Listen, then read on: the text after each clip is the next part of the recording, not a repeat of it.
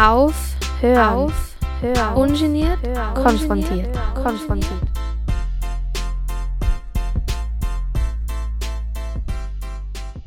Hallo und herzlich willkommen bei Aufhören ungeniert konfrontiert hier auf Radio Orange 94.0. Alina am Mikrofon und ich bin heute wieder gemeinsam mit Alexander hier. Hallo. Äh, genau, und es ist ja jetzt Juni, äh, Happy Pride Month. Und wir haben, weil wir studieren, beide immer relativ viel zu tun im Juni. Ich glaube, das kennen alle, die, die studieren und auch alle anderen. Irgendwie ist es vor dem Sommer immer recht stressig. Genau.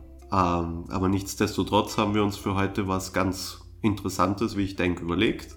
Aber wir werden es heute eher als Plaudersendung angehen äh, und werden ein bisschen erzählen über Aktuelles, über Dinge, die wir in letzter Zeit gemacht haben und für interessant befunden haben. Genau. genau. Damit wollen wir auch gleich starten.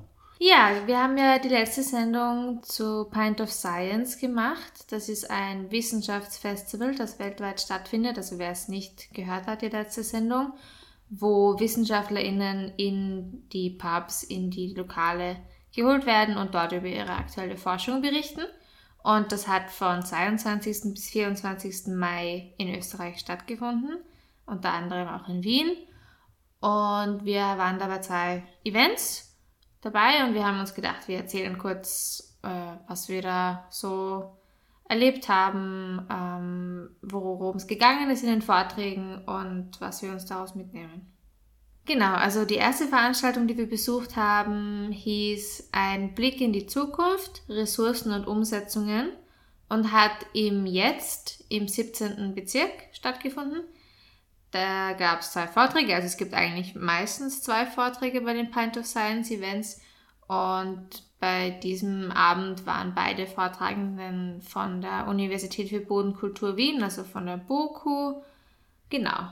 Ähm, und ich komme gleich einfach zum ersten Vortrag und zwar war der von Benjamin Kromoser. Er ist Professor für kreislaufgerechtes Bauen an der BOKU und der Titel seines Vortrags war Zukunft des Bauens, automatisiert und kreislauffähig. Ja, und in, in seinem Vortrag hat er im, im ersten Teil eigentlich vorgestellt, was für einen äh, ökologischen Fußabdruck im Endeffekt die Bauindustrie hat. Äh, zum Beispiel verbraucht sie fast 50 Prozent aller Rohstoffe und äh, Energie, die wir so brauchen und äh, verursacht auch ca. 50 Prozent des Feststoffmülls. Also das sind sehr, sehr große Dimensionen, in denen wir uns da bewegen. Ähm, zum Beispiel die Zementindustrie ist auch sehr, sehr schädlich und er hat da ganz viele Statistiken vorgestellt, das war sehr interessant.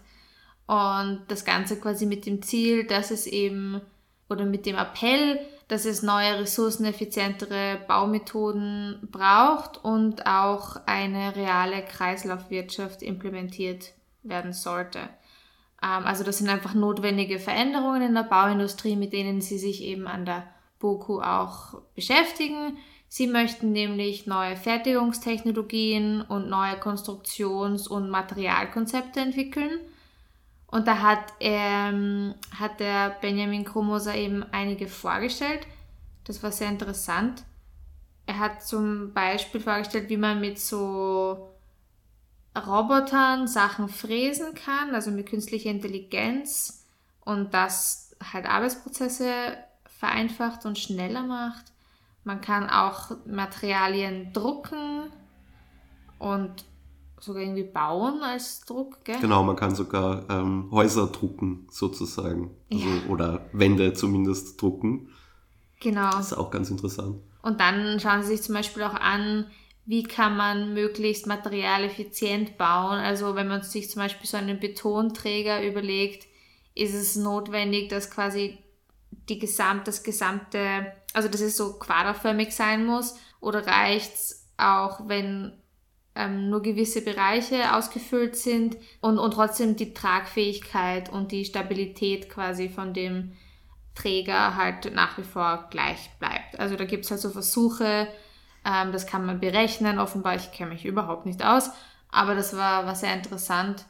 Und als letztes Beispiel kann ich mich noch erinnern, hat er auch so eine Art wiederverwendbare Spanplatte vorgestellt. Also das ist ein spezielles Material, das sie entwickelt haben, was ohne künstliche ähm, Stoffe, also Materialien halt in diesem Materialmix ähm, auskommt, also auch kein Kleber oder sowas, was es halt, was das Recycling erschwert normalerweise.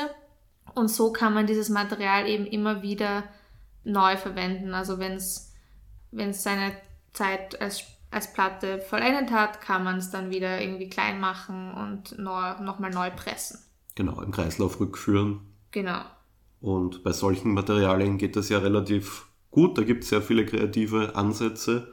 Ähm, aber ein wesentlicher oder der zentrale Punkt dreht sich halt um den Beton, den man nicht so einfach ersetzen kann.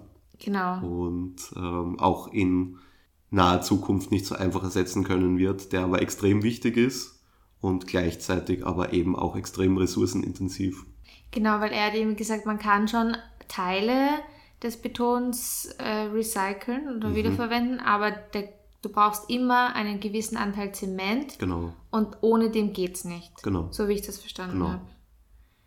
Ja, also das war wirklich sehr interessant und ja, da gibt es unglaublich viel, wo, wo gerade dran geforscht wird und gearbeitet wird. Genau, ähm, ein, damit kommen wir jetzt zum zweiten Vortrag. Ähm, ein sehr interessantes, auch lustiges ähm, Praxisbeispiel, äh, woran auch geforscht wird, äh, hat der Marco Beaumont, ähm, der ist Universitätsassistent für Materialwissenschaften, auch an der BOKU, äh, vorgestellt. Und zwar ähm, widmet sich der der Verwertung von Wasserpflanzen aus der alten Donau. In der alten Donau wachsen relativ viele Wasserpflanzen, die regelmäßig gemäht werden müssen. Ähm, ich habe leider vergessen, welche Art das ist von Wasserpflanze. Es ist nämlich nur eine, soweit ich mich erinnern kann. Ich weiß gar nicht, was du genau gesagt hast. Ich, ich meine, er hätte es erwähnt. Es ist aber auch völlig egal. aber es kennen, es kennen sicher die meisten Leute diese Pflanzen, wenn man schwimmen geht genau. in der alten Donau. Also wer in der alten Donau schon mal schwimmen war, der kennt diese Pflanzen garantiert und die müssen eben regelmäßig gemäht werden und das ist ein äh, extrem, also eine extrem große Menge, die da anfällt. Also er hat da von, da, da spricht man von LKW-Ladungen noch und nöcher. Ja. Und ähm, jetzt war die Frage, wie kann dieses Mehlgut äh, nachhaltig in Materialien genutzt werden. Und ähm, das Interessante ist, dass äh, sie im, im Labor eben auch ähm, Techniken entwickeln, die etwa zu Papier zu verarbeiten. Also da gibt es schon ganz vielversprechende Versuche und Prototypen, die dann auch durchgegeben wurden. Das ist ganz lustig, ist das ähm, hat so was sehr Algiges noch ein es bisschen. Riecht es riecht ein bisschen, ja. ja. Manche Leute waren auch kurz davor, irgendwie so hineinzubeißen. es ist so, ja, es hat so was so wie Nori ein bisschen, mm. wie beim, beim Maki oder so. Aber es war auf jeden Fall sehr, sehr cool. Ähm, so eine runde, ein rundes Stück Papier. Und dazu ähm, da gibt es aber noch andere Möglichkeiten. Man kann so Lederimitat zum Beispiel daraus herstellen. Das war auch ziemlich cool. Ähm, Genau, und äh, das ist einfach eine sehr, sehr spannende Variante, eben auch aus mit so Materialien aus eutrophierten Gewässern ähm, und so weiter eben zu arbeiten. Ähm, es ist halt noch nicht wirklich massenproduktionsfähig. Also es wird bis jetzt nur in sehr kleinen Maßstäben produziert. Ähm, aber es war auf jeden Fall sehr, sehr spannend, sich das anzuschauen und auch anzuhören. Und ähm, ja, eben das auch einfach zu sehen. Auf jeden Fall. Ja, und dann waren wir noch in einem zweiten Event mit dem Titel Geselliger Genuss. Das war diesmal im neunten Bezirk, im Gru. Ähm, wie der Titel schon sagt, ging es um Essen und Trinken. Ähm, und zwar hat im ersten Vortrag Karl Michael Brunner, er ist Professor für Soziologie an der WU Wien, ähm, einen Vortrag gehalten übers Weintrinken und zwar mit dem Titel Cheers, Weintrinken als soziales Handeln. Er hat in seinem Vortrag Weintrinken aus soziologischer Perspektive betrachtet, also ähm, wie man übers Weintrinken Einsichten über soziale Beziehungen und gesellschaftliche äh, Strukturen bekommen kann. Äh, er hat da einige Statistiken auch einbezogen in seinen Vortrag und dann viel darüber, es war eigentlich so ein Nachdenken halt, ähm, was Weintrinken für Leute bedeutet, ähm, wie sie Wein trinken, also wie das welche Gruppenstrukturen, ähm, in welchem sozialen Kontext sie das machen, ähm, wer was trinkt, ähm, wer wie viel trinkt, Altersfrage. Genau, es ähm, ist natürlich ein ziemliches Nischenthema in der Forschung. Das ist, glaube ich, auch aus dem Vortrag klar geworden. Nichtsdestoweniger hat es hier sehr interessante Einblicke gegeben. Ähm, viele Daten basieren natürlich auf, auf ähm, oder, oder viele Aussagen müssen auf Daten über das Konsumverhalten zurückgreifen, weil manches äh, darüber hinaus gar nicht erhoben wird, beziehungsweise ähm, gar nicht oder genussrelevantere Daten gar nicht ähm, zugänglich sind. Ähm, aber also steht, man steht hier natürlich noch am Anfang. Aber es war sehr interessant, also eben auch äh, in Abgrenzung zu anderen Getränken oder eben auch, wie du bereits gesagt hast, was das über einen Habitus aussagt, wie gewisse Gruppen trinken äh, und, und wie sie, äh, wie das Trinken eben als soziales Handeln sich auch manifestiert. Ja, es war ganz erfrischend, weil, weil es eben auch mal ausnahmsweise nicht darum gegangen ist, sofort irgendwie Alkohol ist Teufel und so weiter, sondern, sondern das mal von einer anderen Seite irgendwie aufzurollen, ohne das aber irgendwie jetzt äh, zu verharmlosen, sondern einfach eine andere Perspektive einzunehmen. Und das ist sehr, sehr spannend. Und wenn man mal die Gelegenheit hat, beim Herrn Professor Brunner irgendwie einen äh, Vortrag zu hören, kann ich das nur empfehlen, weil es ist wirklich äh, sehr interessant und auch sehr unterhaltsam. Auf jeden Fall. Nicht zuletzt die Karikaturen, die er verwendet. Genau. ja, das war wirklich sehr spannend und ich glaube, die Leute haben sich hier und da auch wirklich wiedergefunden in seinen Beobachtungen und Beschreibungen, oder nicht nur seinen, sondern ähm, denen, die er halt vorgestellt hat. Genau. Äh, und im zweiten Vortrag ging es um Lebensmitteldarstellungen in Kinderfilmen. Und zwar hat Ines Spielvogel, sie ist Postdoktorandin in Publizistik und Kommunikationswissenschaft an der Uni Wien, ähm, einen Vortrag gehalten über ja, eben Lebensmitteldarstellungen in Kinderfilmen und ihre Wirkung. Also ähm, welche Wirkungen haben ungesunde versus gesunde Lebensmittel in Filmen auf Kinder? Und sie hat da verschiedene Ergebnisse von Studien vorgestellt, die sie äh, im Rahmen ja, ihrer Arbeit und Forschungstätigkeit gemeinsam mit anderen durchgeführt hat. Unter anderem haben sie einmal so über 200 Filme sich angeschaut und da die Lebensmitteldarstellungen analysiert. Und sie haben ganz viele Versuche auch gemacht mit Kindern. Genau, also es, hier wurde ganz viel auch eben mit Eye-Tracking gearbeitet, mit Aufmerksamkeitsspanne wurde gemessen und es ging halt sehr stark darum, wie, wie werden auch gewisse Lebensmittelkategorien halt dargestellt in den Filmen. Wie werden Süßigkeiten dargestellt? Also es ging ja vor allem um, um Junkfood beziehungsweise eben Süßes und Salziges, aber in erster Linie Ungesundes versus wie wird auch gesundes Essen dargestellt. Und ähm, ja, auch, ein wahnsinnig spannendes Thema. Also äh, eben auch äh, mit dem Anspruch daraus ähm, Policy-Empfehlungen abzuleiten, also auch äh, hinsichtlich Produktplatzierungen oder ähm, Warnungen oder wie auch einfach bewusster damit umgegangen werden kann. Genau, also wo platziert man Informationen dazu? Wie nehmen das auch Kinder wahr, wenn irgendwo eine Information ähm, steht? Also am Anfang zum Beispiel von einem Film oder so ein Hinweis. Ähm, und wie beeinflusst das auch ihr Handeln? Also sie haben ja auch einen Versuch gemacht, wo sie danach entscheiden konnten, was sie, sie nehmen. Was sie nehmen mhm. und naja.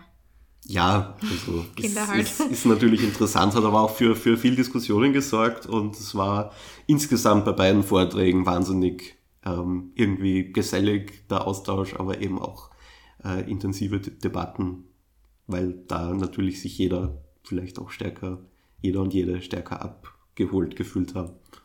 Genau. Ja, und das war's, würde würd ich mal sagen, mit unserem Bericht von Pint of Science. Genau, also wer äh, Interesse hat, kann ja die letzte Sendung nochmal nachhören, genau. äh, wo die Lisa Retschnik uns da äh, Frage und Antwort gestanden hat. Und ähm, wir können das auf jeden Fall empfehlen fürs nächste Jahr. Die Termine fürs nächste Jahr stehen auch schon fest. Genau. Äh, Pint of Science 2024 sozusagen. Also es ist auf jeden Fall, also ich kann nur nochmal sagen, es ist auf jeden Fall ein äh, eine absolute Empfehlung für alle, die mal in wirklich geselliger Atmosphäre vielleicht auch mal neue Lokale kennenlernen wollen in Wien. Das ist für mich einmal ein spannender Aspekt. Auf jeden Fall. Wo man dann landet, in welchen coolen Craft Beer, Studentinnen, ähm, aber auch einfach netten Bar, lokalen und, und das ist total, ist einfach total nett und die Vorträge sind super spannend, alle sind top motiviert, die Teams sind top motiviert, die ja. da sich freiwillig engagieren und das ist ein, eine absolute Empfehlung. Ah ja, es gibt doch immer wieder so Quizzes und dann kann man, oder ja. Spiele und da kann man Preise gewinnen und das ist natürlich auch sehr, sehr witzig genau. und unterhaltsam. Übrigens, wer sich schon im Kalender vermerken möchte, ein Pint of Science 2024 wird von 13. bis 15. Mai stattfinden. Ja, genau. Ja, dann komme ich zu einem anderen Thema. Ich war am 1. Juni bei einer sehr spannenden Podiumsdiskussion. Ähm, und zwar wurde die veranstaltet vom Vienna Institute for International Dialogue and Cooperation. Äh, hat in der Diplomatischen Akademie stattgefunden und das Thema war Green Colonialism, the Scramble for Critical Raw Materials from Africa. Ähm, also es geht hier sozusagen darum, wie wird mit dem neuen Hunger nach gewissen Rohstoffen, vor allem seitens der westlichen Welt, aber auch seitens Chinas, umgegangen, vor allem wenn es darum geht, dass man diese Rohstoffe aus Afrika beziehen muss. Und ähm, ja, es ist eben so, aufgrund der globalen Klimakrise werden in der EU ab 2035 keine CO2-emittierenden Autos mehr zugelassen werden. Und gleichzeitig muss der Anteil der erneuerbaren Energien aber auf mindestens 40 Prozent steigen, so die aktuellen Ziele. Und ähm, jetzt ist aber die Frage, wo kriegt man die ganzen Rohstoffe her, die für diese Wende notwendig sind? Also wo sind diese kritischen Rohstoffe für die Batterien, die Windräder, die Solaranlagen, die man eben zur Erreichung dieser Ziele auch braucht? Und in Europa selbst sind, das dürfte jetzt niemanden überraschen, äh, die Vorkommen doch sehr begrenzt. Und ähm, überall dort, wo es doch darum geht, sowas abzubauen, vielleicht hat das jemand mitbekommen, auch Kärnten, Steiermark, Choralm, Lithiumabbau, äh, da regt sich natürlich auch durchaus Widerstand äh, gegen die Ansiedlung dieser ja, zerstörerischen Industrien, die ja dann auch das Landschaftsbild im Zweifel verändern. Ähm, und niemand möchte das in seinem lokalen Umfeld haben.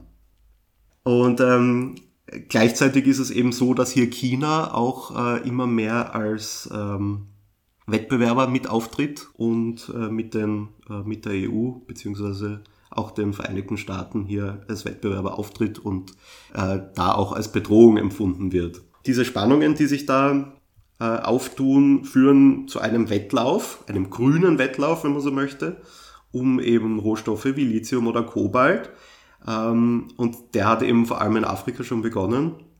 Und äh, die große Gefahr ist jetzt, dass es hier wiederum dazu kommt, dass aufgrund dessen, dass Afrika einfach ökonomisch asymmetrisch ins Weltgeschehen eingebunden ist, hier wieder dieser Kreislauf aus Exportabhängigkeit afrikanischer Länder, Umweltzerstörung in Afrika und damit verbunden auch Menschenrechtsverletzungen, äh, verbunden mit den Abbaubedingungen mhm. oder äh, mit den Bedingungen, unter denen Menschen dort arbeiten müssen für äh, multinationale Konzerne, die im Zweifel mehr Macht haben als einzelne Staaten in Afrika. Und ähm, ja, und eben in vielen afrikanischen Ländern wird die Produktion einfach bereits ausgeweitet, zum Beispiel Demokratische Republik Kongo für Kobalt und Lithium, ähm, in Ghana oder auch Namibia, aber zum Beispiel auch in Guinea für, für Bauxit, das total wichtig ist für Aluminium, das habe ich dort auch gelernt, weil das der wichtigste äh, Bauxitzulieferer für äh, in Europa ist. Mhm. Es gibt von der EU eine Policy, ähm, die sozusagen über mehrere Jahre schon immer mehr Critical Raw Materials definiert hat. Das kann man auch online nachlesen, das ist sehr, sehr spannend, ähm, die aber eben keineswegs ähm, für eine Begegnung auf Augenhöhe ist aber das sei nur am Rande erwähnt, ähm, aber wo eben eine Liste drin ist, wo man auch nachlesen kann, woher die ganzen äh, Materialien kommen und was da alles draufsteht. Und es sind mittlerweile sehr, sehr viele, ich glaube über 30 schon ähm, aktuell, aber da sind eben diese ganzen Dinge dabei.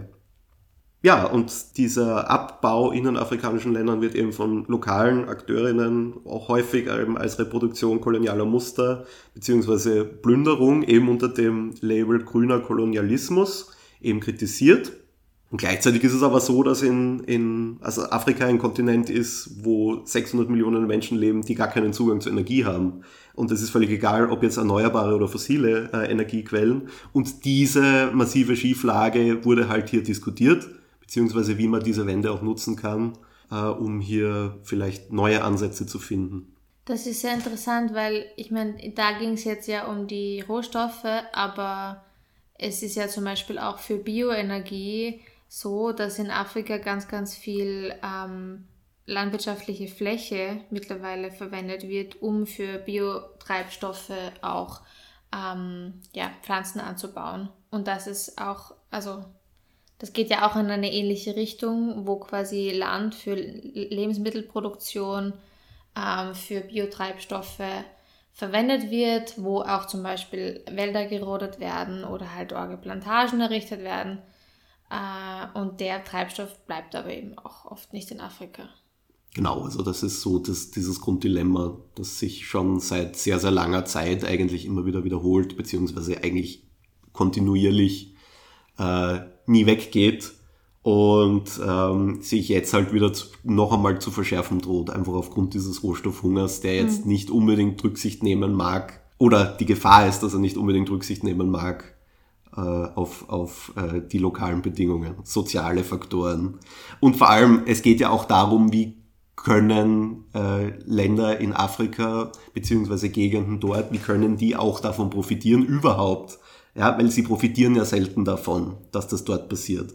Und es hat sehr viele verschiedene Gründe, aber äh, um, um diese Gründe oder das wurde eben diskutiert, also eben zum Beispiel, welche politischen Maßnahmen und Voraussetzungen sind denn notwendig, um eine grüne und gerechte Industrialisierung zu ermöglichen, was eben auch Afrika meint, ja, dass dort mal Voraussetzungen geschaffen werden, dass eben die Leute Energie haben, dass eben und so weiter. Und die Kapazitäten sind ja da, ja, oder äh, eben, was ich bereits gesagt habe, also dass dieser Boom der grünen Technologien auch die Entwicklung der lokalen Wirtschaft vorantreiben kann.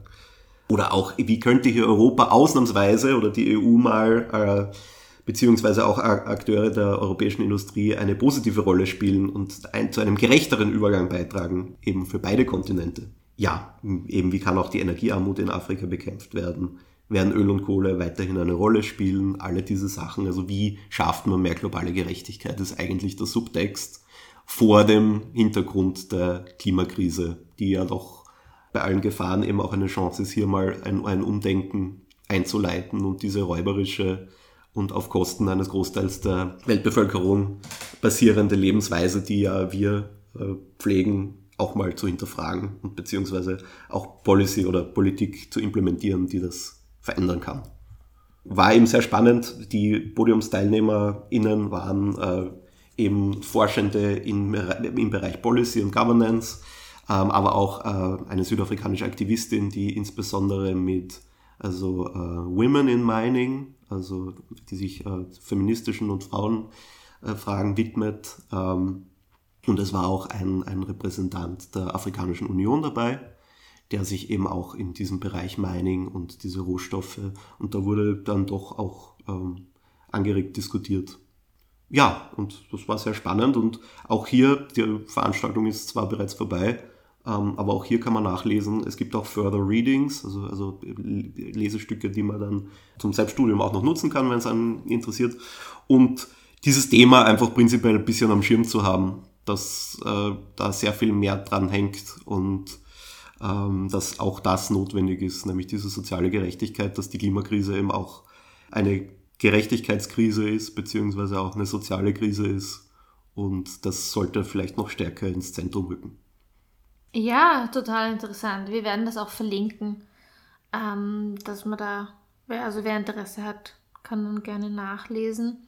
An dieser Stelle vielleicht noch eine äh, Veranstaltungsempfehlung in eigener Sache, und zwar die SADOC, das Dokumentations- und Kooperationszentrum Südliches Afrika, ähm, hält am Montag, dem 19. Juni, von 13 bis 17 Uhr ein Seminar ab und zwar zum Thema äh, Weinbau und äh, Weinhandel Südafrika, Genuss mit kolonialem Erbe, Fragezeichen. Und das Ganze ist im Rahmen eines äh, Dialogprojekts, wo auch die Gewerkschaft GPA mit eingebunden ist.